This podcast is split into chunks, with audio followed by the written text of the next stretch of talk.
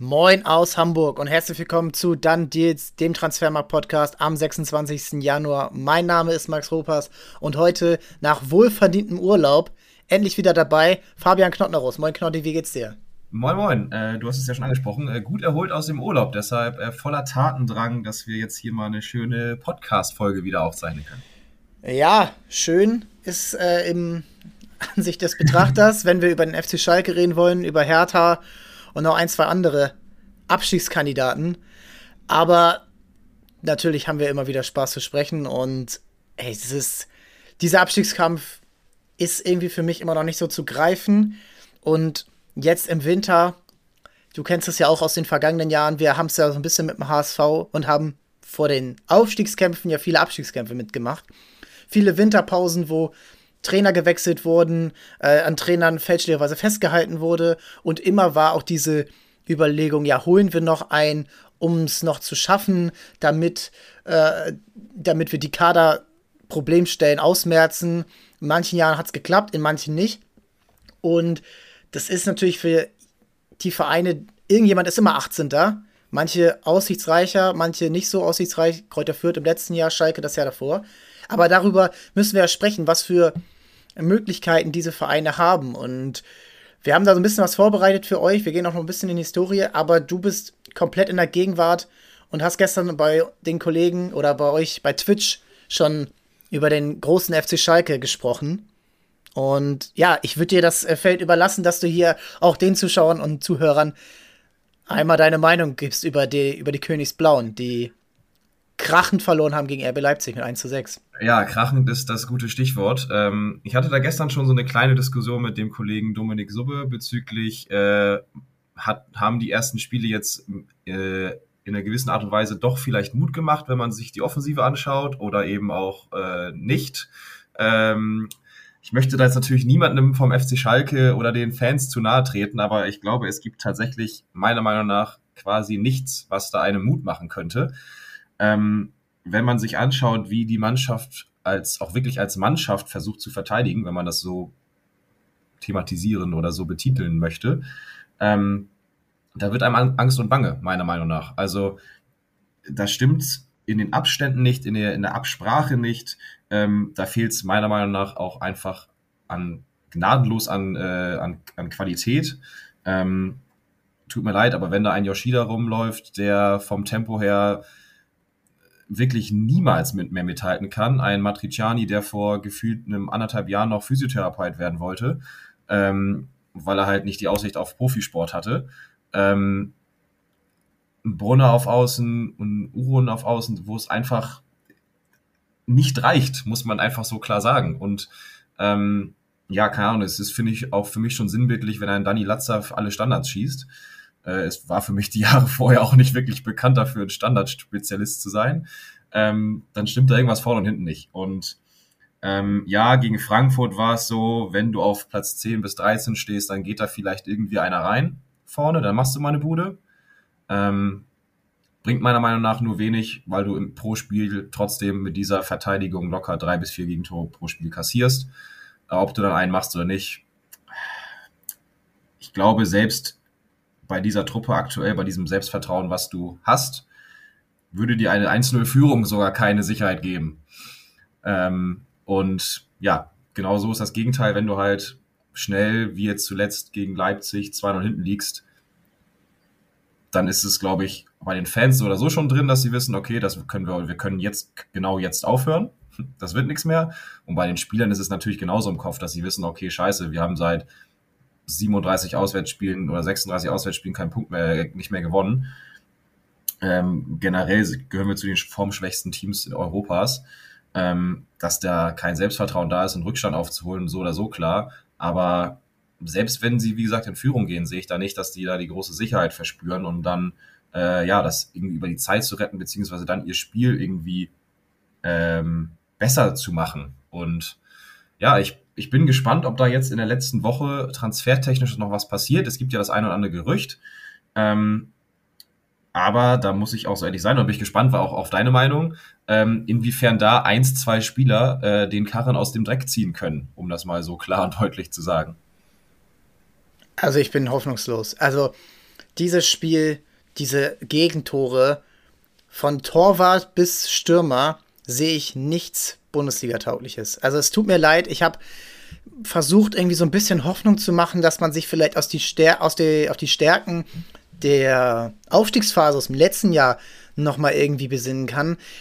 Aber wenn man sich, du hast ja an, du hast die Viererkette angesprochen. Ich finde, Schwolo muss man ansprechen. Das ist jeder Ball, den er hält, der prallt nach vorne ab und es wird gleich noch mal gefährlich. Und manchmal hast du Glück, manchmal hast du Pech. So und gestern gab es ein, zwei Mal Pech. Er ist nicht alleine dran schuld an dieser krachenden Niederlage, aber er ist kein Rückhalt. So und wenn wir uns die, ja, die, mal die Historie angucken, was auch ein wichtig, was auch ein Torhüter äh, ausmachen kann, um so eine, um so eine Klasse zu halten, dann, dann bist du ja ganz schnell, ganz schnell bei, bei richtigen, im Nachhinein richtigen Erscheinungen, ja. Also erinnert dich an, erinnert dich an ganz früher, Frank Rost, als der in der, in der Winterpause zum HSV gewechselt ist und von 18 die Mannschaft auf Platz 7 gehalten hat mit natürlich nicht alleine, aber dann, dann bist du immer, du hast Spieler, ähm, die, du brauchst einen Rückhalt. Dieser Rückhalt ist nicht da. Da gibt's x Beispiele, ja, das ist, ah, ich, ich könnte da jetzt noch so viele Torhüter aufzählen, die, die das auch wirklich dann geschafft haben. Auch gerade auch so eine Laie aus dem äh, im Winter, ähm, Jaroslav Dropny mal früher. Also das waren Spieler, die, die einfach dann auch eine Mannschaft Sicherheit gegeben haben. Die hat Schalke auf der Torhüterposition nicht. Und ich kann mir auch nicht vorstellen, dass Ralf Fährmann das ist, der auf der Bank sitzt gerade. Da geht's schon los. Dann die Viererkette hast du jetzt angesprochen. Danny Latzer im Mittelfeld ist seit vier Jahren über den Zenit. So, er wurde für die zweite Liga letztes Jahr geholt, um dort Anführer zu sein. Jetzt soll er das auch wieder in der Bundesliga machen, wo bei Mainz erkannt wurde vor, ja, jetzt bei zwei Jahren, dass das nicht mehr die Leistung ist, die die die erste Liga erfordert. So, Marius Bülter, ich mag ihn, er ist ein guter Spieler in der zweiten Liga, war unfassbar wertvoll. In der ersten Liga ist er von sehr guten Mitspielern abhängig, die er nicht hat.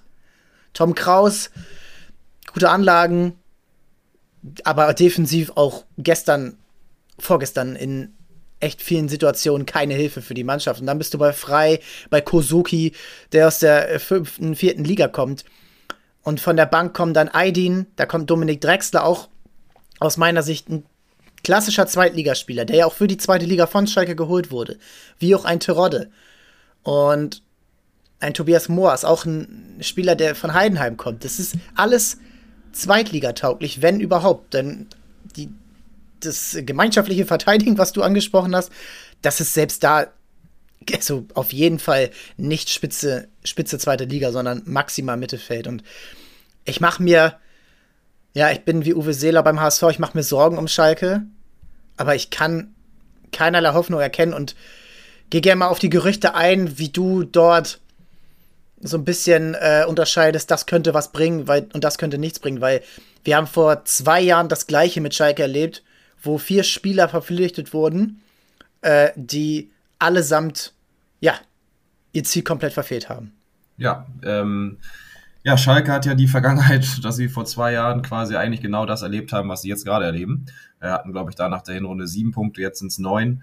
Ähm, vor zwei Jahren wurden dann im, Winter verpflichtet Skudran Mustafi, Klaas-Jan William von Wolfsburg und Seat Kolasinac, die den, ja, den Umschwung herbeiführen sollten. Hat überhaupt nicht geklappt. Mustafi wurde dann irgendwann auch äh, suspendiert, beziehungsweise gar nicht mehr berücksichtigt. Klaas-Jan ja, wie gesagt, war damals schon 37 Jahre alt. Ähm, Finde ich da schon natürlich eh gewagt, äh, die Hoffnung auf ihn zu setzen. Äh, William verletzt gewesen, auch Kolasinac auch völlig außer Form zu dem Zeitpunkt. Ähm, spricht einfach dafür, dass du im Winter halt nicht die Garanten bekommst, um halt diesen Umschwung herbeizuführen ähm, sondern halt eher Spieler, die im Zweifelsfall eh bei dem aktuellen Club, von dem sie kommen, ähm, ja, Ergänzungsspieler waren und ähm, Spielpraxis brauchen. Und das ist halt nicht das, was Schalke gerade braucht. Spieler, die Spielpraxis brauchen, sondern sie brauchen Spieler, die halt ein gewisses Selbstvertrauen haben, äh, die über Spielpraxis verfügen ähm, und halt einfach Selbstvertrauen und ein, ja, eine gewisse Qualität mitbringen. Und das passiert nicht. Und wenn du jetzt siehst, was bei Schalke gerade in der Gerüchteküche los ist, ähm, sehr wahrscheinlich wird es äh, Moritz Jens, ähm, Innenverteidiger von Celtic, den sie ausleihen mit Kaufoption. Ähm, wenn man sich seine, seine Bilder anguckt, beziehungsweise sein Profilbild hier bei uns bei TM, man weiß ja schon, okay, das ist auf jeden Fall eine richtige IV-Kante mit 1,90. ähm, andererseits, er hat halt bis jetzt nur, nicht böse gemeint, aber bei Celtic gespielt, davor bei Lorient und Lausanne Sport. Also, das ist jetzt auch nichts, wo man weiß, okay, der ist, hat auf jeden Fall das Niveau und die Qualität, sofort in der Bundesliga zu helfen. Ähm, sehe ich da von vornherein auch nicht. Und, das kommt noch dazu, es wäre dann einer von vier in der Viererkette. Und wie oft hast du es, dass einer von vier, einer, der neu ist, dann das Ganze so umkrempelt, dass es dann in der kompletten Viererkette funktioniert? Schwierig, meiner Meinung nach. Ja, und das, das ist ja, das wird ja immer schlechter. Also, das ist ja das Problem, dass du, der, der Start von Schalke war ja jetzt nicht dramatisch. Also da, da ging das Spiel gegen Gladbach zum Beispiel, war ein nettes Spiel, wo sie, ich glaube, kurz vorher das 2-2 äh, noch machen, ähm, da war noch die Aufstiegseuphorie da, da war auch noch das, das äh, Verteidigen im Verbund besser. Jetzt ist es mittlerweile eine Frage der Zeit, bis diese Mannschaft ein Tor kassiert, auf die simpelste Art und Weise. Und du kannst das selber, wenn du Viererkette spielst, wenn du da einer, du bist rechter Innenverteidiger, dann hast du kaum Einwirkung auf links. Wenn du linker Innenverteidiger bist, hast du kaum Einwirkung auf rechts. Und da ist überall Schwachstelle. Und davor muss ja auch noch was passieren. Und da wurde ja auch komplett sagen wir mal, fehl eingekauft. Ich, Tom Kraus ist natürlich jetzt ein bisschen sonderhaft zu sehen, das ist noch einer der besseren, aber ein Kral, der als defensiver Anker verpflichtet wurde, überzeugt überhaupt nicht, wenn er denn überhaupt mal spielt. Und das bindet ja schon Ressourcen, wie wir in, in digitalen Unternehmen sagen. Und ich sehe gerade wirklich nicht, wie man da äh, rankommen kann. Und dann musst du ja auch noch, was ich eben gerade gesagt habe, hinter dir ist jeder Schuss gefährlich, weil Alexander Schwolo seit drei, vier Jahren überhaupt nicht mehr diese alte Freiburg ähm, ja, Qualität zeigt, die ja, wir, irgendwo halt, in ihm gesteckt hat. Wir reden halt von einem aussortierten Keeper von Hertha BSC, wo wir auch noch zukommen. Und ja, und auch nicht von irgendwo, dass er bei diesem Verein aussortiert wurde. Muss man ja auch so ehrlich sein. Genau, und dann bin ich aber auch irgendwie bei, bei irgendwie beim Management und zu sagen, ja, handelt doch jetzt bitte. Es muss doch irgendeinen zweiten Torhüter geben, ähm, der der in der Lage ist, diese Mannschaft besser zu machen. Es muss ja nicht für ewig sein. Ich denke jetzt zum Beispiel an Thomas Kubek vom FC Augsburg, wenn Gikiewicz wieder spielt. Vielleicht hat der jetzt noch mal nach, der hat seine Ansätze gezeigt, als Gikiewicz nicht da war. Es ist irgendwie, irgendwas muss doch mal passieren. Irgendein, das ist jetzt nur ein Gedanke, ne? Aber es gibt Spieler, selbst ein Andreas Lute, der mittlerweile bei Kaiserslautern spielt. Ich glaube jetzt nicht, dass der in Frage kommt. Da ist Kaiserslautern schlau genug, aber so ein so einer muss doch eher beim FC Schalke spielen als bei Kaiserslautern in der zweiten Liga, weil er ja besser ist als die, die dort sind. Äh, in der zweiten Liga gibt es bestimmt noch zwei, drei andere, die ihnen sofort helfen könnten und wo der abgebende Verein wegen der Ablöse äh, wahrscheinlich nicht Nein sagen könnte. Ich hätte zum Beispiel einen gehabt äh, im Sommer, wo ich gedacht habe, wo ich fest davon überzeugt war, dass der entweder bei Mainz direkt Nummer 1 wird oder halt den Verein verlässt. Finn Darm. Hat jetzt, ja. zuletzt, hat jetzt zuletzt gespielt und das wäre meiner Meinung nach einer gewesen. Warum nicht Schalke? So. Es war, da hat sich dann ja relativ schnell abgezeichnet, okay, bei Mainz werde ich nicht äh, Stammkeeper sein. Warum nicht Schalke? So, du willst spielen, das hat er bei uns ja auch im Interview gesagt, ähm, bei Transfermarkt. Ähm, und dann macht das nicht. So, aber das, was dann halt wieder das, das Problem ist, ähm, du hast ja auch das Management angesprochen, äh, was dazu kommt, die finanziellen Möglichkeiten, beziehungsweise genau das Gegenteil. Sie haben halt keine finanziellen Möglichkeiten. Ähm, sie konnten sich äh, die Kaufoption für Itakura nicht äh, leisten, was meine, der meiner Meinung nach ein Schlüsselspieler war in der letzten Saison, ähm, der es ja jetzt auch bei Gladbach zeigt. Ähm, und generell besteht einfach kaum Handlungsspielraum, um irgendwas zu machen. Äh, da kann man jetzt, ist ja man eh schon überrascht, wenn man die ganze Meldung sieht, wer ausgeliehen wird oder ausgeliehen werden soll, wie das alles anscheinend finanziell äh, zusammenklabüstert wird, damit das irgendwie einigermaßen im Finanzplan hinkommt. Ähm, deshalb, da sind keine großen Sprünge drin und umso schwieriger gestaltet sich das dann halt natürlich, im Winter irgendwie Qualität zu bekommen, wenn du gar keine Mittel hast, aber du um auf Teufel komm raus halt wirklich neue Spieler brauchst. Und wie gesagt, in der, in der Offensive sind noch ein Wilson Isitor aus Frankreich, ein äh, Jason Fernandes von Sporting dabei, das sind junge Spieler 1922 oder 1922. Aber ja, das kann funktionieren, aber du hast bei, du hast halt nicht die Garantie. Und Schalke braucht halt gerade die Garantie. Und die haben halt keine Zeit für irgendwie Experimente, beziehungsweise, ja, lasst, wir geben dem mal drei, vier Spiele. Nee, die Zeit haben sie halt nicht. Der muss halt kommen und direkt ab Minute eins, wo er eingesetzt wird, muss das funktionieren. Und diese Spieler sind halt aktuell meiner Meinung nach nicht auf dem Markt, die für Schalke in Frage kommen, beziehungsweise die sich Schalke leisten kann. Gibt jetzt aktuell noch das Gerücht mit Timo Baumgartel nach seiner Hodenkrebserkrankung, möchte er wieder oder ist er wieder fit, trainiert wieder. Ähm, und da sind genau alle drei Vereine daran interessiert, über die wir heute sprechen. Schalke, Hertha und auch die TSG 1899 Hoffenheim. Aber es tut mir leid, wenn ich diese Auswahl habe zwischen den Vereinen, diesen drei Vereinen, dann gehe ich am ehesten zu Hoffenheim und nicht zu Schalke oder Hertha aktuell. Ähm, wenn er denn überhaupt Union Berlin verlässt, davon mal ab. Aber das sind so die Gerüchte aktuell, die es um Schalke gibt. Und ja, du hast es ganz am Anfang dieses Podcasts gesagt, hoffnungslos. Und das ist, da möchte ich auch nicht diesen Spielern zu nahe treten, die da jetzt äh, mit Schalke in Verbindung gebracht werden. Aber das Wort hoffnungslos ändert sich nicht, nur weil ich diese drei Spieler, wenn ich denn sie überhaupt alle drei bekommen würde, ähm, ja, würde sich dann, äh, ja, das Wort hoffnungslos jetzt nicht ändern in euphorisch oder so. ja, ich bin auch dann wieder im Sommer und muss echt nochmal konstatieren, dass das wahrscheinlich eine der schlechtesten Transferphasen eines Aussteigers der letzten zehn Jahre ist. Also, ja, Ko Itakura hat 5 Millionen Euro jetzt für Gladbach gekostet. Schalke hat insgesamt 8,4 Millionen ausgegeben, inklusive jetzt Winter, inklusive Leihgebühren an Ablösesummen. Ove Jan, 2 Millionen. Sebastian Polter, kein ein mit Ansage war das abzusehen, dass das nichts wird. Dann Salazar, 1,5 Millionen, würde ich sagen, guter Deal, Pech, dass er verletzt ist. Tobias Mohr, eine Million Euro von Heidenheim. Das ist immer so ein bisschen bei Heidenheim dieses Phänomen bei vielen Spielern, dass die echt Probleme haben, wenn sie weiterziehen. Ja, das ist ein Kleindienst äh, gewesen bei Freiburg, ein Robert Glatzel zwischendurch auch bei Mainz ähm, nicht unbedingt funktioniert. In der zweiten Liga läuft es jetzt beim, beim HSV. Aber es gibt viele Spieler von Heidenheim, die, es gibt auch Gegenbeispiele, das Dorsch, aber die das nicht schaffen. Und Florian Mohr war ein Ergänzungsspieler in dieser, äh, in dieser Mannschaft. Also er hat gespielt, aber er war nicht er war ein Rollenspieler, er hat jetzt nicht die, die tragende Rolle in, in so einem Verein gehabt, ja.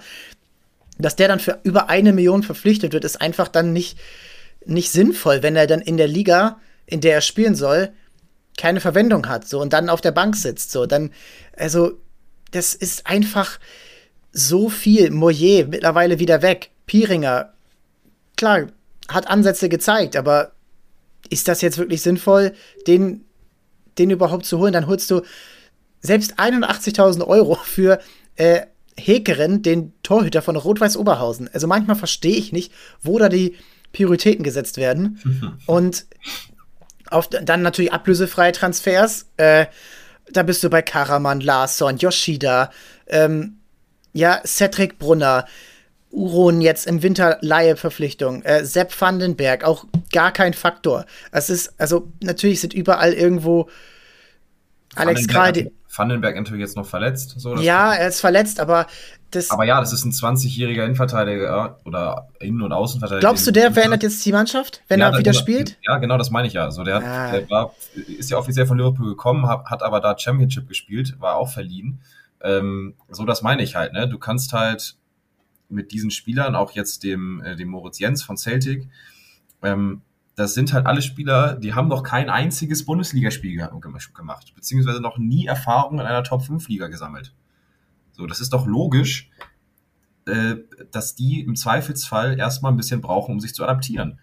Und wie ich eben schon gesagt habe, diese Zeit haben sie nicht. So, Schalke kann doch nicht bis zum 22. Spieltag warten und sagen, okay, jetzt sind alle dabei, jetzt können wir anfangen. Dann ist es schon im Zweifelsfall zu spät. Das, das reicht halt einfach dann nicht. So, und äh, ja, äh, du hast dir die Transfers angesprochen, Karaman und Co. So, das sind alles Spieler gefühlt, wo du sagst, ja, das sind, spielt Schalke noch zweite Liga. Wollen sie aufsteigen? So. Aber es sind keine Transfers, wo man sich jetzt denkt, okay, die sind gerade aufgestiegen, die wollen die Liga halten. Also, dann bist du, dann bist du auch schnell bei den Trainerverpflichtungen.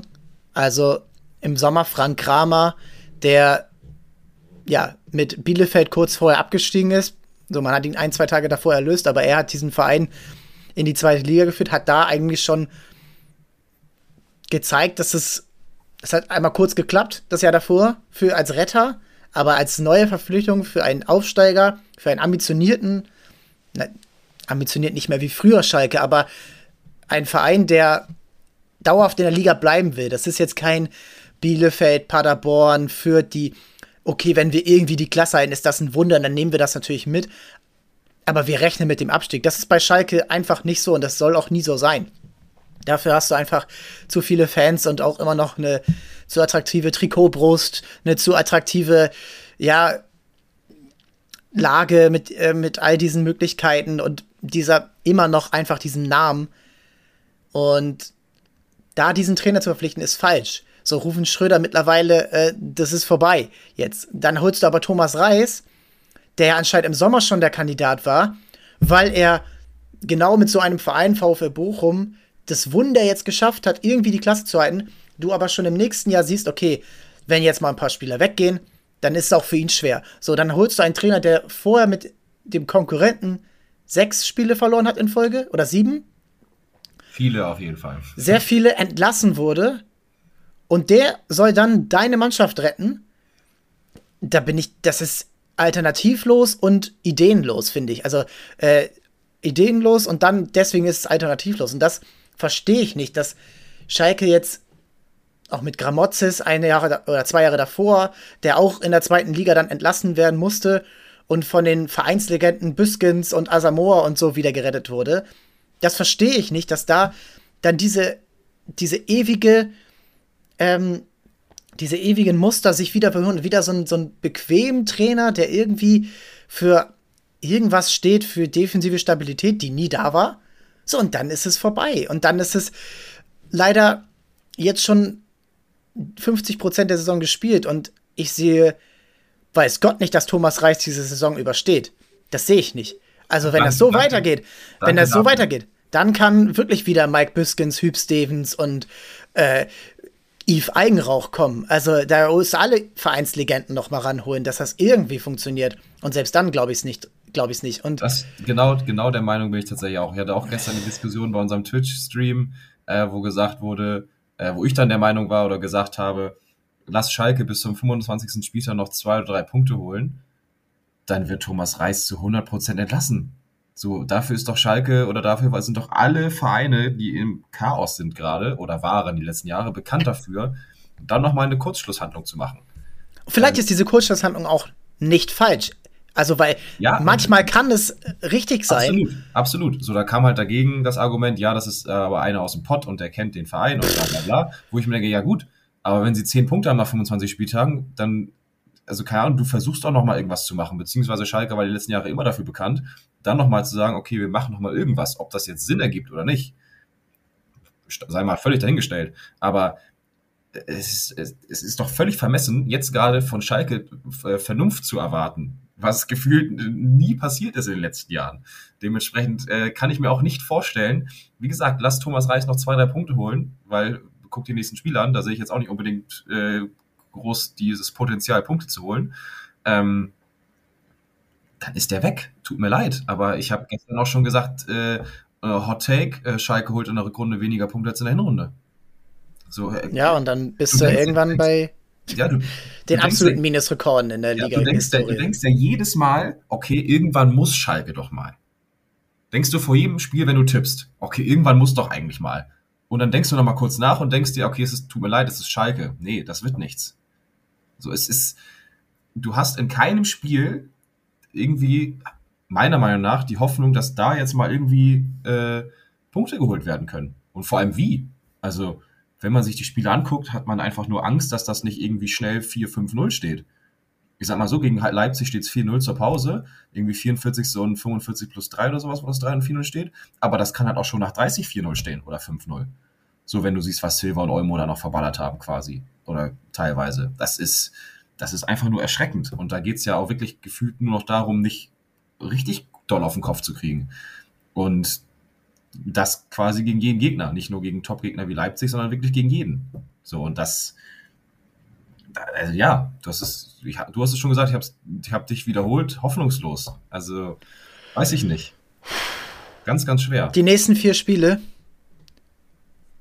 die nächsten fünf Spiele. Jetzt am Sonntag zu Hause gegen Köln. Die haben 7 zu 1 gegen Werder Bremen gewonnen. Die hätten fast beim FC Bayern gewonnen.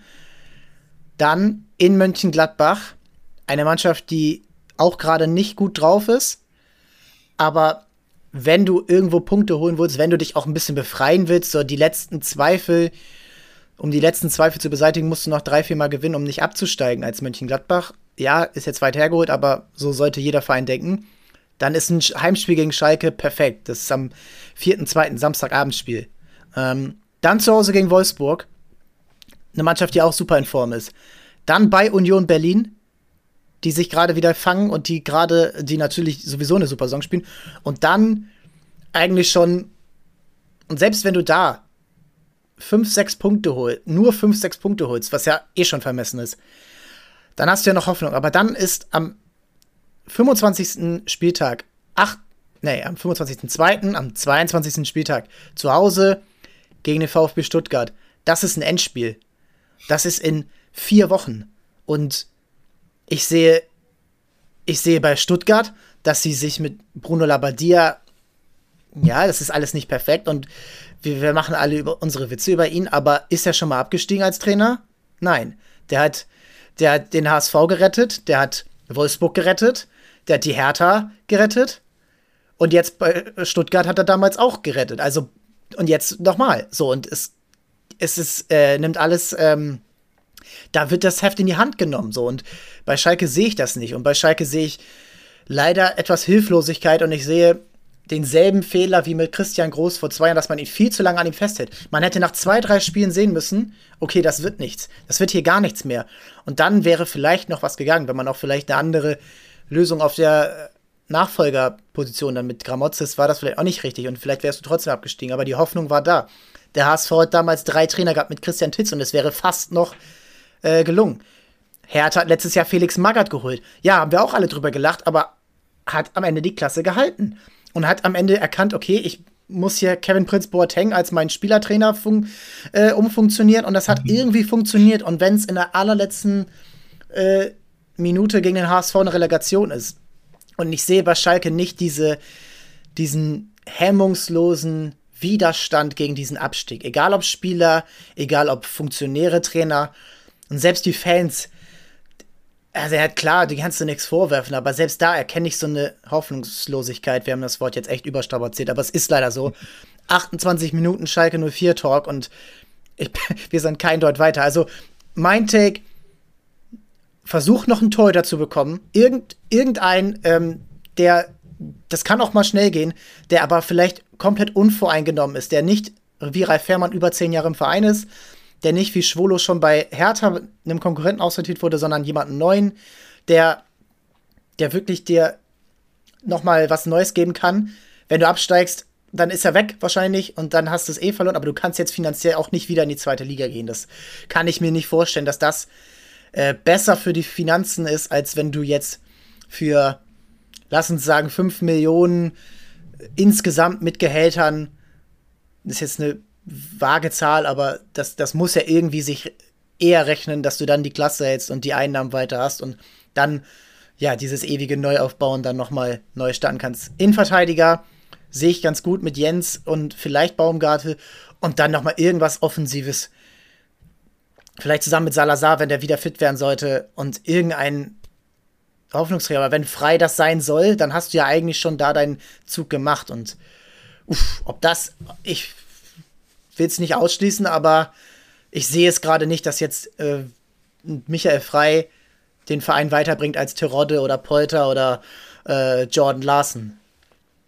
Ja, absolut. Also es, ja, du hast es angesprochen, wir haben eine halbe Stunde darüber gesprochen, aber irgendwie fehlen einem trotzdem die, es fehlen einem nicht die Worte, aber irgendwie doch, äh, so die richtigen. Ähm, ich bin gespannt, was sie da jetzt in den letzten Tagen, letzten fünf sind es ja, ähm, bis Deadline Ende sozusagen noch hinkriegen. Ähm, das Wort Hoffnung haben wir schon überstrapaziert, du hast gesagt. Ich sage es ein letztes Mal, ich habe nicht viel Hoffnung. Ich würde es mir wünschen, aber ja, du musst mindestens zwei Teams finden, die schlechter sind als Schalke und da sehe ich absolut äh, ja, keins gerade, beziehungsweise eventuell eins, zu dem wir jetzt kommen können. Ich versuche mal einen guten Übergang zu machen. ähm, Hertha BSC. Ähm, auch nicht Yay. sonderlich gut in die in das Jahr 2023 statt, ja nicht in die Rückrunde. Das war ja noch das letzte Spiel der Hinrunde, ähm, gestern noch. 0-5 zu Hause gegen Wolfsburg.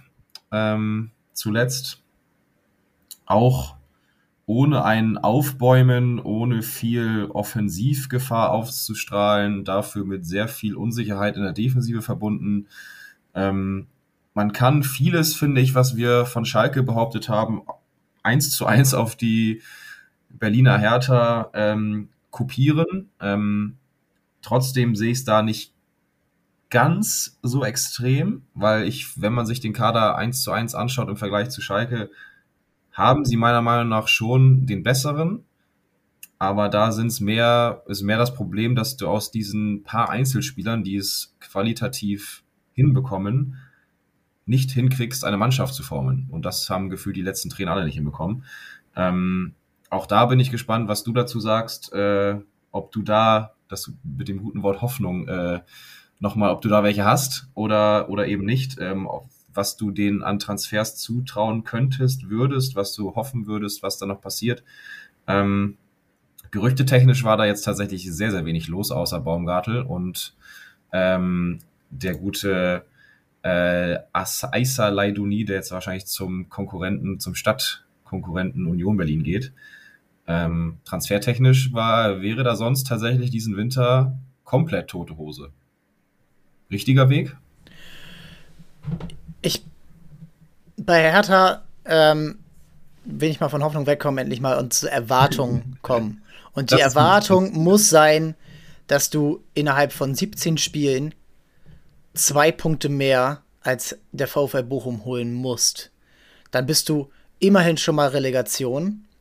Und dann viel mehr sehe ich nicht, da bin ich ehrlich, weil ich sehe Augsburg als stabile Mannschaft, die fast eigentlich mit sechs Punkten aus diesen ersten beiden Spielen rausgehen kann. Sie haben gegen Gladbach gewonnen. Sie hätten auch in Dortmund gewinnen können. So, oder einen Punkt holen auf jeden Fall. Und dann bist du bei Hoffenheim, Mainz, Werder, Köln. Die allesamt, Werder sehe ich aktuell fast am schlechtesten da, Hoffenheim auch. Aber so, das ist alles. So, Rang 15 muss das Ziel sein. Das ist so. Rang 16 muss die Erwartung sein. Und die müssen sie holen, ohne irgendeinen Transfer noch zu tätigen. Also, das muss möglich sein für Sandro Schwerz aus diesen Spielern eine stabile 11 plus 5 Ersatzspieler rauszukriegen. Du musst in der Lage sein, einen Toussaint auf die Beine zu kriegen. Du musst in der Lage sein, Suat Serda ist jetzt ja auch schon äh, echt gezeichnet aus äh, vielen Jahren Abstiegskampf Bundesliga ähm, zu dem Spieler zu machen, der er sein muss, um eine Mannschaft auf Rang 16 oder 15 zu bringen. Marc Oliver Kempf, ähnlich in der Innenverteidigung, Höhen und Tiefen über die letzten Jahre, muss aber irgendwie möglich sein. Kanga vorne,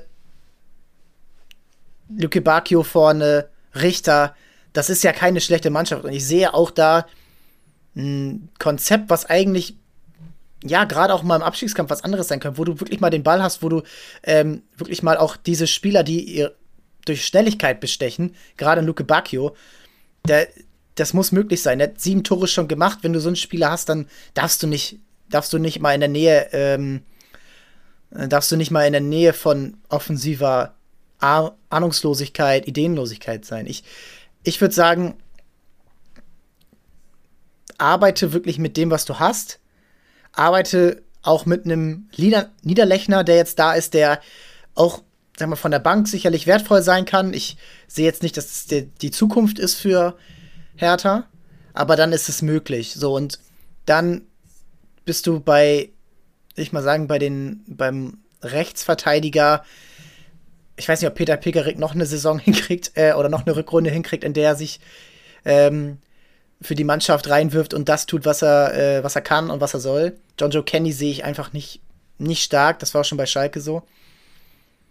Ja, aber ich finde, bei Hertha hast du mehr Hoffnung und es geht jetzt in den nächsten Spielen das auch wieder auf die Beine zu bringen. Denn am Samstag ist das Derby zu Hause gegen Union Berlin. Das ist prestigetechnisch, glaube äh, glaub ich, viel wichtiger als für die Tabelle. Du hast den Transfer von Leiduni angesprochen. Das ist wieder so ein absolutes, äh, absolutes Symbol dafür, wer die Nummer 1 der Stadt ist. Und das jetzt seit Jahren. Die, die Leute wollen, wenn sie jetzt nach Berlin wollen, die sehen Union Berlin, okay, Hertha hat vielleicht noch das größere Stadion, aber das war es dann auch. Alles andere ist da attraktiver. Dann bei Eintracht Frankfurt. Dann zu Hause gegen Gladbach. Dann in Dortmund. Und dann wieder so ein, äh, am selben Spieltag übrigens wie äh, Schalke gegen Stuttgart, ist Hertha gegen Augsburg. Zu Hause gegen Augsburg. Das ist so wichtig. Und du musst bis dahin punkten und du musst dann dort gewinnen. Und dann hast du nach 22 Spielen vielleicht 21, 22 Punkte und du bist auf jeden Fall noch nicht abgeschrieben. Wenn sie so weitermachen, wird das nicht passieren, aber ich finde dieses Derby, ausverkauftes Haus am Wochenende, zu Hause gegen den Tabellenzweiten, das muss vom Einsatz von einer mannschaftlichen Geschlossenheit her sein, eine Reaktion sein. Ob du am Ende gewinnst, ist eine andere Frage. Aber das muss jetzt da erledigt werden und deswegen bin ich bei Hertha eher als bei Schalke dabei. Du hast einen ordentlichen Kader, du kannst daraus was ordentliches gestalten und wenn Sandro Schwarz das nicht hinbekommt, ja, dann äh, dann muss dort vielleicht geschaut werden, weil an sich ist das ein Kader, mit dem du auf jeden Fall im gesicherten Mittelfeld der Bundesliga spielen müsstest. Ja, von, vom Kader her an sich ähm, sehe ich da, da im Gegensatz zu Schalke auf jeden Fall drei Teams, die, wenn du einfach nur auf den Kader schaust, schwächer aufgestellt sind. Aber wie gesagt, das war bei Hertha die letzten Jahre, finde ich, immer schon so der Fall, dass du von den Einzelspielern und generell vom Kader her eine Mannschaft zusammen hattest, die eigentlich da unten nichts zu suchen hat, beziehungsweise ähm, die in anderen Gefilden spielen sollte, die den Anspruch hat, sagen wir mal, mindestens Zwölfter, Elfter, Zehnter zu werden und mit dem Abstieg nichts zu tun zu haben. Aber, da bin ich wieder von meiner Aussage am Anfang, das hat bis jetzt noch kein Trainer in den letzten Jahren hinbekommen, daraus eine geschlossene Mannschaft zu machen. Und wenn gerade, du hast das Derby angesprochen, gerade wenn du dir die Derbys angeguckt hast in letzter Zeit, war da das größte Problem, dass es da erst recht nicht funktioniert hat. Also egal, ob es Pokal war oder Liga, es hat da nie funktioniert. Und das ist irgendwie so dieser Trugschluss. Ähm, ja, Derby kann, Derby kann richtig gut werden, aber Derby kann aber auch richtig nach hinten losgehen. Ähm, die Frage ist, haben die Fans, natürlich haben die Fans die Erwartung und äh, dass, dass sie dieses Spiel gewinnen, aber wird es so viel ändern, nur weil es den Derby-Sieg gibt? Ich erinnere äh, gerne an HSV St. Pauli, als St. Pauli in, äh, bei ihrem letzten Erstligajahr das Derby gewonnen haben gegen den HSV und danach haben sie kein einziges Spiel mehr gewonnen und sind abgestiegen. Ähm, das muss nicht immer was Gutes heißen. Natürlich kann es das sein, ähm, aber vielleicht ist es auch gut, ich, sage ich jetzt einfach mal so, äh, sie kriegen in diesem Derby richtig auf den Kopf und danach wird alles umgekrempelt. Kannst du auch das haben. Ist ein, das ist ein äh, aber ziemlich wahrscheinliches Szenario. Das willst du natürlich auch eigentlich nicht haben. Es sei denn, du willst die Welt brennen sehen und. Ja, natürlich. Ich, Andererseits kannst du auch sagen, ja, du gewinnst jetzt das Derby, alle Fans Friede, Freude, übertrieben gesagt, weiß man ja nicht. Ähm, aber das, dazu neigt Hertha ja auch, zu sagen, okay, wir gewinnen das Derby und alles ist Friede, Freude, Eierkuchen. Alles ist super. Aber im Endeffekt sind sie immer noch auf Platz 15 und sind bei weitem nicht gerettet. Und dann sprichst du die nächsten Aufgaben an und sie gewinnen davon gar kein Spiel, dann können sie sich vom Derby-Sieg gar nichts mehr kaufen. So, deshalb, wie du gesagt hast, vom Prinzip her, vom Anspruch her, vom Kader, von der Qualität her, von den Erwartungen her, dürfte Hertha nicht auf Platz 17 stehen. Oder 16. Nein, dürfen sie nicht. Aber sie tun es halt, weil sie es äh, von der Einstellung, von der, auch von der Taktik her meiner Meinung nach, einfach nicht auf den Platz kriegen. Es funktioniert anscheinend einfach nicht. Es gibt äh, diese, man spricht ja mal von dieser, von dieser Achse, von diesem Konstrukt, das auf jeden Fall vorhanden sein muss, diesen Führungsspielern, das sich von hinten nach vorne sozusagen durchzieht und die eine Mannschaft führen. Das hat Schalke nicht und das hat Hertha meiner Meinung nach auch nicht. Sie haben ein Toussaint, ja, aber sonst ein, ein Kämpf, ja, bisschen, aber du hast sonst meiner Meinung nach keinen klaren Führungsspieler, der vorangeht oder der mal richtig gegen angeht. Außer ein Kevin Prince Boateng, der aber vom Fitnesslevel und so weit über seinem Zenit ist. Und das sind Punkte, die sind halt einfach wichtig. Und ich meine, es spricht doch schon dafür, dass ein Plattenhardt Kapitän war oder ist.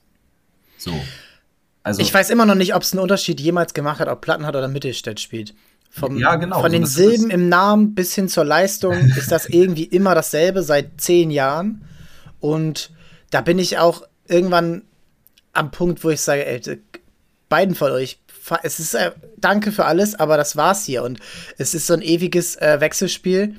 Und ja, dein Szenario, wir gewinnen das Derby und danach ist, äh, danach ist erstmal Friede vor Erkufen, könnte fast schlechter sein, als wenn du jetzt die nächste Klatsche von Union bekommst. Also die letzten fünf Spiele im Derby nicht gewonnen, die letzten vier verloren, darunter das Pokal, Achtelfinale zu Hause, äh, ein 1 zu 4 zu Hause äh, letztes Jahr und jetzt am ersten Spieltag dieser Saison ein 1 zu 3, wo aus meiner Sicht auch äh, sehr viel schön geredet wurde, äh, weil es ja besser war als im letzten Jahr. Und hm. das ist irgendwie immer noch so ein bisschen die Grundhaltung bei Hertha. Wir sind ja besser als im letzten Jahr. Von der Tabelle lässt sich das kaum ablesen. Von den Leistungen auf dem Platz mittlerweile auch nicht mehr. Und wenn du jetzt im Derby am, am Samstag nicht die Leistung bringst, ja, dann müsste das eigentlich dieser krachende äh, Punkt sein, wo die Fans äh, protestieren und irgendwas kaputt machen oder den Bus, also die, all diese Geschichten mit Busblockade und so und äh, die Kurve äh, verweigert den Spielern den Applaus und irgendwie all solche Geschichten, Five-Konzert. Und auf der anderen Seite wird gefeiert. Das wäre natürlich ein absolutes Hallo wach Zeichen, aber es kann ja eigentlich nicht sein, dass das jetzt am 18. Spieltag das Hallo-Wach-Zeichen ist, wenn du auf Rang 17 in der Tabelle stehst. Also, du hast äh, den Punkt gemacht, dass es keine Mannschaft ist und den muss ich dir geben. Das war nur eine Mannschaft, wo es wirklich dann äh, für ein Spiel drauf gezählt hat. Beim HSV letztes Jahr eine Relegation. Alles andere war zusammengewirkt und ja, ähm, das kann nicht auf Dauer gut gehen. Ich bin, wie gesagt, gespannt, äh, weil wir ja natürlich eigentlich auch, auf Transfers sprechen wollten oder über Transfers bei diesem Club sprechen wollten. Ähm, ob da noch was passiert. Ähm, ja, die Härte hat äh, ja die finanziellen Mittel oder hatte, hat, hatte. Na, ähm, schwierig, ne? Ja, mittlerweile auch wieder schwierig. ähm, aber wie gesagt, gerüchtetechnisch war gar nichts los außer jetzt halt äh, der Baumgartel, der eventuell dann äh, kommen könnte, aber das ist auch noch sehr vage, das Gerücht. Niederlechner wurde geholt, hast du auch gesagt, ob das einer für die Zukunft ist, keine Ahnung, aber ich sehe in ihm einen zumindest, der direkt helfen könnte, weil er davor eigentlich sehr, sehr regelmäßig bei Augsburg gespielt hat und auch getroffen hat. Ähm, wenn du das so vergleichst, du hast Selke abgegeben und Niederlechner geholt, finde ich, war das sogar eine Win-Win-Situation für die Hertha. Ähm, aber ich bleibe bei dem Punkt, du brauchst halt Führungsspieler und auch die bekommst du meiner Meinung nach äh, nicht im Winter. Es ist echt bei beiden Vereinen eine absolute, ein absolutes Trauerspiel, dass es ja eigentlich auch Vereine sind, die wieder nicht die sind, die, äh, die da in ihrer eigenen Anspruch stehen sollten, aber am Ende sollten sie da doch stehen, weil sie seit Jahren die schlechteste Arbeit leisten. So, Werder Bremen ist einmal abgestiegen und hat sich wieder gefangen. Mal gucken, ob das jetzt so dauerhaft ist dieses Jahr. Aktuell sieht es nicht so gut aus, aber es sieht besser aus und sie haben einen besseren Kader in die erste Liga wieder gebracht als, äh, als Schalke und anscheinend auch als Hertha, die auch im Sommer vielleicht nicht die richtigen Transfers ge getätigt haben. So, und dann ähm, wird hier nur von, äh, auch im Forum, da passiert, da passiert nicht so viel, ne? Da, da, da ist auch gar nicht so die große, ähm, da werden ein paar Spieler genannt, äh, aber das sind dann auch vielleicht nicht unbedingt die, die jetzt äh, dich weiterbringen, wie ein Ayman Kari, ein PSG-Wunderkind, ähm, der, der irgendwie auch was für Hertha wäre. Also, das ist, äh, das ist irgendwie nicht das, was äh, Hertha jetzt tun sollte. Also, Lass uns weiterschauen in die anderen Vereine und wir sind bei Hoffenheim. Hoffenheim hat sich gerade so gerettet beim 2 zu 2 gegen VfB Stuttgart kurz vor Schluss. Sonst wäre man gerade 14. Punkt gleich mit dem 15. und nur ein Punkt vor der Relegation, äh, nur zwei Punkte vor der Relegation. mit, äh, wo da gerade der VfL Bochum steht. Also Hoffenheim nach ordentlichem Start ordentlich durchgereicht worden. Mit Jorginho Rütter, den wohl talentiertesten Spieler des Kaders, abgegeben. Geld ist da. David Raum im Sommer abgegeben. Da ist auch noch sicherlich ein bisschen was auf der Habenseite. Es sind auch schon, es ist auch schon ein bisschen was passiert. Knotti, gib gerne einmal so ein bisschen deine Einschätzung, wie jetzt die aktuellen Transfers und die aktuellen konkreten Gerüchte den Club wieder in äh, bessere, äh, in bessere Zeiten führen können. Ja, es gibt ähm, aktuell die Gerüchte um eine Rückkehr von zwei ehemaligen Bundesligaspielern. Ähm, beziehungsweise du hast ja angesprochen, erstmal, was passiert ist. Sie haben Kasper Dolberg ausgeliehen ähm, von Nizza, was ich äh, als sehr guten Transfer empfinde, wenn du es vergleichst, du holst oder gibst du Rüter ab, der natürlich sehr talentiert war, keine Frage, ähm, bekommst aber mit Dolberg einen, der gefühlt seit zehn Jahren schon äh, auf Profiniveau spielt und auch immer noch irgendwie erst 25 ist. Ähm, irgendwie hast du vor zehn Jahren schon von ihm bei Ajax gehört yeah. als Talent, aber ja, ist erst 25, dementsprechend auch, was das angeht, bestes Fußballeralter und hat sich, glaube ich, auch in den letzten Jahren wieder ähm, ins Positive entwickelt. Also von dem kann man sich, glaube ich, schon ein bisschen was erhoffen. Zudem kommt natürlich ein Ilas Bebu wieder zurück, der die ganze Hinrunde gefehlt hat, ähm, verletzungsbedingt. Ähm, von dements dementsprechend, da hast du schon mal quasi mit Bebu zwei Neuzugänge in der Offensive, was ganz vernünftig ist. Hast aber einen Prümel, der lange ausfällt, einen Geiger, der ausfällt. Ähm, dementsprechend äh, möchte Hoffenheim im Zentrum noch was machen. Der Name, der da gefallen ist, äh, Thomas Delaney ehemals Borussia Dortmund, ehemals Werder Bremen, aktuell beim FC Sevilla, da auch schon seinen Unmut geäußert, dass er nicht sonderlich zufrieden ist. Ähm, Gibt es jetzt Berichte, dass er zur TSG wechseln könnte und ich glaube, das ist auch ein Spieler, ähm, der der TSG gut zu Gesicht stehen würde.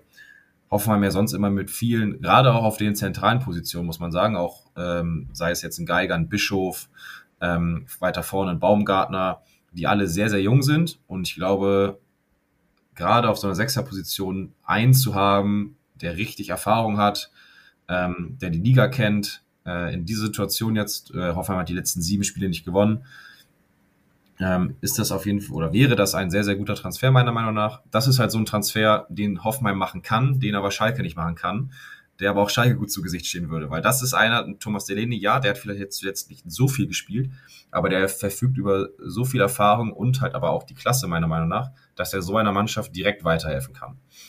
Und hinzu kommt dann noch äh, in der Innenverteidigung John Anthony Brooks, aktuell bei Benfica, da aber noch nicht mal oder knapp 230 Minuten bis jetzt nur gespielt, zwei Startelf-Einsätze nur.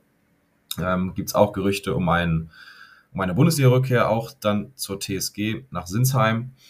Ähm, da bin ich ein bisschen zwiegespalten, weil ich finde eigentlich, dass Hoffenheim auf der Innenverteidigerposition ganz gut besetzt ist, meiner Meinung nach. Ähm, Osan Kabak finde ich sehr, sehr stark. Ein Soki haben sie sich von Brügge im Sommer geholt für 12 Millionen. Ark Poguma, Kevin Vogt haben sie auch noch. Ähm, spielen ja meistens äh, Dreierkette. Das heißt, einen davon sehen sie dann anscheinend ein bisschen als Schwachstelle. Andererseits, Brooks, wie ich gerade gesagt habe, gerade mal 230 Minuten gespielt in der Letz-, im letzten halben Jahr. Ist einer, der gezeigt hat bei Wolfsburg auf jeden Fall, dass er die Qualität hat, zu 100 Prozent. Ähm, aber ich glaube, Dame musste auch erstmal wieder auf richtigen Fitnessstand bringen, ein bisschen Spielpraxis geben. Äh, das ist vielleicht einer, der dir in drei, vier, fünf Spielen helfen kann. Aber da sind wir wieder mit dem Unterschied bei Hoffenheim und Schalke. Hoffenheim hat vielleicht noch diese drei, vier Spiele, wo sie ihn jetzt nicht direkt brauchen. Ähm, aber das sind für mich zwei Transfers, die sinnvoll sind und die Hoffenheim, glaube ich, auch weiterbringen. Ich bin da wirklich, muss ich sagen, auch wenn es ich will nicht sagen, dramatisch ist gerade, um, um die, steht um die TSG nach sieben Spielen ohne Sieg. Aber die haben einfach eine ganz, ganz, ganz andere Qualität, finde ich. Und auch schon zu Genüge gezeigt, dass das funktioniert. Da muss, ich glaube, die brauchen tatsächlich nur ein einziges Erfolgserlebnis. Und dann kann es auch wieder ganz schnell in die andere Richtung gehen. Dementsprechend mache ich mir da gar keine Sorgen. Und ich glaube, mit den zwei, drei Stellschrauben, die dann gedreht werden äh, oder gedreht wurden, ähm, wird Hoffenheim in ruhige Gefilden landen es Platz 10, 11, 12 und da unten nichts mehr zu tun haben. Und ich glaube, für die Summen, die dann da gehandelt werden, ist das dann auch ein gutes Wintertransferfenster der TSG. Delaney ist natürlich der Ersatz für Prömel und seit Prömel seinen Knöchelbruch hat, hat, äh, hat Hoffenheim alles verloren. So, und Prömel war aus meiner Sicht fast der Königstransfer im Sommer, der einfach ja vom Konkurrenten Union Berlin abgeworben wurde. Und ich finde, es ist einer der unterschätztesten Spieler in der Liga überhaupt. Und jetzt merkt man, was man an ihm hat, wenn er nicht mehr da ist. Und Delaney da als Ersatz zu holen, finde ich gut. Bei der WM hat er, ja, also war er noch ein Faktor bei Dänemark. Und so kann es gehen. Klar kann man jetzt sagen, das kann sich, das kann sich Hoffenheim natürlich leisten. Ähm, und, und Schalke nicht. Gut, ehemaliger Dortmunder weiß man mal nicht, ob der da hingegangen wäre, aber äh, ich weiß nicht genau, ob Schalke nicht vielleicht, es muss nicht Delaney sein, aber dass eben da eben erkannt wird, da eben bei Hoffenheim erkannt wird, das sind unsere klaren Baustellen. Wir geben Rütter ab, wir holen Dolberg, vielleicht schon mal ein bisschen eher, weil wir wissen, okay, der wird wahrscheinlich gehen. Wir haben Prömel, Knöchelbruch, das kann äh, noch sehr lange dauern dann müssen wir jetzt einen Sechser holen. Und vielleicht dauert es ein bisschen, bis wir ihn haben, aber wir haben ihn jetzt noch rechtzeitig in der, im Winter geholt und der kann uns dann direkt weiterhelfen. Wir brauchen einen Spieler, der uns direkt weiterhilft in der ersten Liga. Dafür haben wir einen auserkoren, das ist Delaney. Das funktioniert. Bei Schalke werden Spieler geholt, die entweder in der zweiten Liga Soforthilfen sind, in der ersten Entwicklungsprojekte, wie ein Vandenberg, wie ein Kraus, ähm, oder irgendwas, was so oder so keinen Sinn macht. So, da, und bei Hertha bin ich ähnlicher Meinung, obwohl ich den, die Spieler an sich ein bisschen besser einschätze, wie jetzt zum Beispiel ein Kanga. Hoffenheim sehe ich auch, dass das ähm, sehr gut läuft. Wenn es nicht läuft, dann muss man leider wieder über die Trainer diskutieren, wo seit dem Abgang von Jürgen Nagelsmann nicht unbedingt die besten Entscheidungen getroffen wurden. Erst mit Schröder, dann mit Sebastian Hoeneß, mit dem man nicht unbedingt zufrieden war. Und jetzt Breitenreiter, bei dem ich von Anfang an überrascht war, dass sie überhaupt zu einem Verein wie Hoffenheim gehen soll, gehen kann. Ähm, war in der Schweiz erfolgreich, aber das war auch Thorsten Fink. Und ähm, deswegen will ich jetzt nicht despektierlich meinen, aber Breitenreiter hatte bei den alten Clubs in der Bundesliga immer wieder den, denselben Punkt irgendwann erreicht, wo er keine Ideen mehr hatte und wo die Mannschaft dann äh, in Gefahr war. Und da muss man dann schauen, weil ja, du, du sagst, du machst dir keine Sorgen. Ich mache mir auch keine Sorgen. Gerade auch mit einem Brooks, den ich zum Beispiel stärker als Akpo Buma sehe, stärker als Vogt ähm, und auch irgendwo ein bisschen stabiler oder als gute Ergänzung für einen Kabak und einen Soki, die beide noch jung sind. Das sehe ich schon. Aber verlieren darfst du auch nicht. So, jetzt die nächsten Spiele. Wieder Mönchengladbach, die haben jetzt die ganzen Abstiegskandidaten nacheinander. Dann Pokal, Achtelfinale in, äh, in Leipzig. Dann ganz wichtiges Spiel in Bochum. Dann ganz wichtiges Spiel zu Hause gegen Leverkusen, die da so die letzten Schritte weg aus der Abstiegszone komplett machen können. Dann wieder direktes Duell gegen Augsburg. In Augsburg, Freitagabend, ganz eklig. Äh, Augsburg wird wissen, woraus ankommt. Und ja, dann am 25.02. gegen Borussia Dortmund. Also, das sind jetzt auch echt entweder sehr harte Gegner oder direkte Gegner, wo du ähm, deine Punkte holen musst und wo jetzt diese Soforthilfen auch sofort helfen müssen. Das ist der Punkt bei Hoffenheim und ähm, dass sie eben jetzt zu den Vereinen äh, nicht mehr gehören, zu denen sie aktuell gehören. Ähm, ganz kurz zum Lokalrivalen, mehr oder weniger Stuttgart. Wie siehst du es da? Siehst du da die Mannschaft so gut aufgestellt, dass sie mit Bruno Labbadia die Klasse halten können? Oder würdest du dir da noch was wünschen, bevor wir hier heute den Laden dicht machen? ähm, Fußball ist ja leider kein Wunschkonzert, deshalb wird es schwierig, äh, sich da vieles zu wünschen. Ich glaube, wenn sich Stuttgart was wünschen würde, wäre es einfach, dass sie nicht so ein unfassbares Verletzungspech haben, die letzten schon zwei Jahre, muss man sagen, oder letzten zwei Saisons, anderthalb Saisons. Wenn du jetzt schon wieder heute bei Twitter gesehen hast, Thiago Thomas irgendwie ähm, Muskelriss in der ba äh, oder Einriss in der Bauchmuskulatur, Silas weiterhin verletzt, äh, Bona Sosa verletzt. Ähm, das sind einfach so viele Schlüsselspieler, die da verletzt ausfallen. Gar nicht immer mit so extremen Sachen, aber halt immer wieder mit Kleinigkeiten, dass sie halt nicht in Rhythmus kommen. Und das äh, ist gerade so hart, es klingt der Tod des VfB Stuttgart. Also, dass sie halt ähm, ja nie irgendwie mal drei, vier Spiele mit der gleichen Elf äh, angehen können. Äh, Sagadu auch noch verletzt. Ähm, vom Kader her eigentlich auch so überzeugend, dass ich sage, sollten die Klasse halten. Da ist es eigentlich meiner Meinung nach so ein ähnliches Problem, wie es teilweise Hoffen hatte. Viele junge Spieler, viele Talente, ähm, dass da mal ein erfahrener den Leuten oder den Talenten zur Seite gestellt wird, wäre meiner Meinung nach vernünftig. Ähm, aber das ist halt der Weg des VfB Stuttgart, äh, das Ganze mit Talenten zu machen, was zuletzt immer wieder funktioniert hat.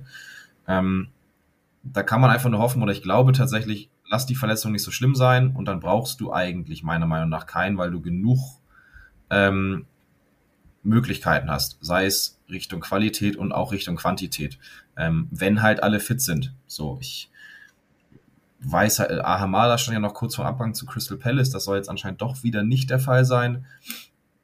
Ähm, du hast es Bruno Labbadia schon angesprochen, ähm, der hat es immer hingekriegt, die Vereine da unten, unten zu retten.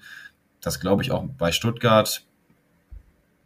Vielleicht Relegation, aber wie gesagt, ich sehe Hertha und Schalke deutlich schwächer und sehe nicht, dass die jetzt da auf einmal in der Rückrunde großartig mehr Punkte holen als der VfB. Ähm, Im schlimmsten Fall wird es die Relegation, aber ich glaube eigentlich von der sportlichen und spielerischen Qualität, wenn alle fit sind, äh, oder wieder fit sind, dass sich da Stuttgart äh, durchsetzen sollte. Auch ohne jetzt externe Neuzugänge. Weil ich glaube, jetzt noch was zu bekommen, was dir direkt weiterhilft an Erfahrung und Co. Vielleicht, ja, vielleicht wäre es ein Delaney gewesen, der jetzt zu Hoffenheim geht. Ähm, aber ja, sehe ich da aktuell eigentlich eher nicht oder eher weniger. Ja, es wird noch, ähm, oder es wurde Hugo Wettlesen gehandelt, äh, gestern bei uns auch auf der, ähm, auf der Seite gehabt, äh, von dem Europa League, Europa Conference League Schreck Bodo Glimt aus Norwegen und ja, ein zentraler Mittelfeldspieler, der, der dort Spieler der Saison ist. Oh, es ist aber anscheinend nicht so konkret, wie, wie es erst gemacht wurde. Wäre ein Spieler, der aus meiner Sicht gerade gen genau das ist, was Stuttgart braucht. Ein, einen zentralen Achter, der ja, Vorlagen geben kann, der auch mal selber ein Tor schießt, äh, 16 Tore, 12 Vorlagen. Das wäre so ein Spieler, den man gebrauchen könnte, wenn du ihn dir leisten kannst.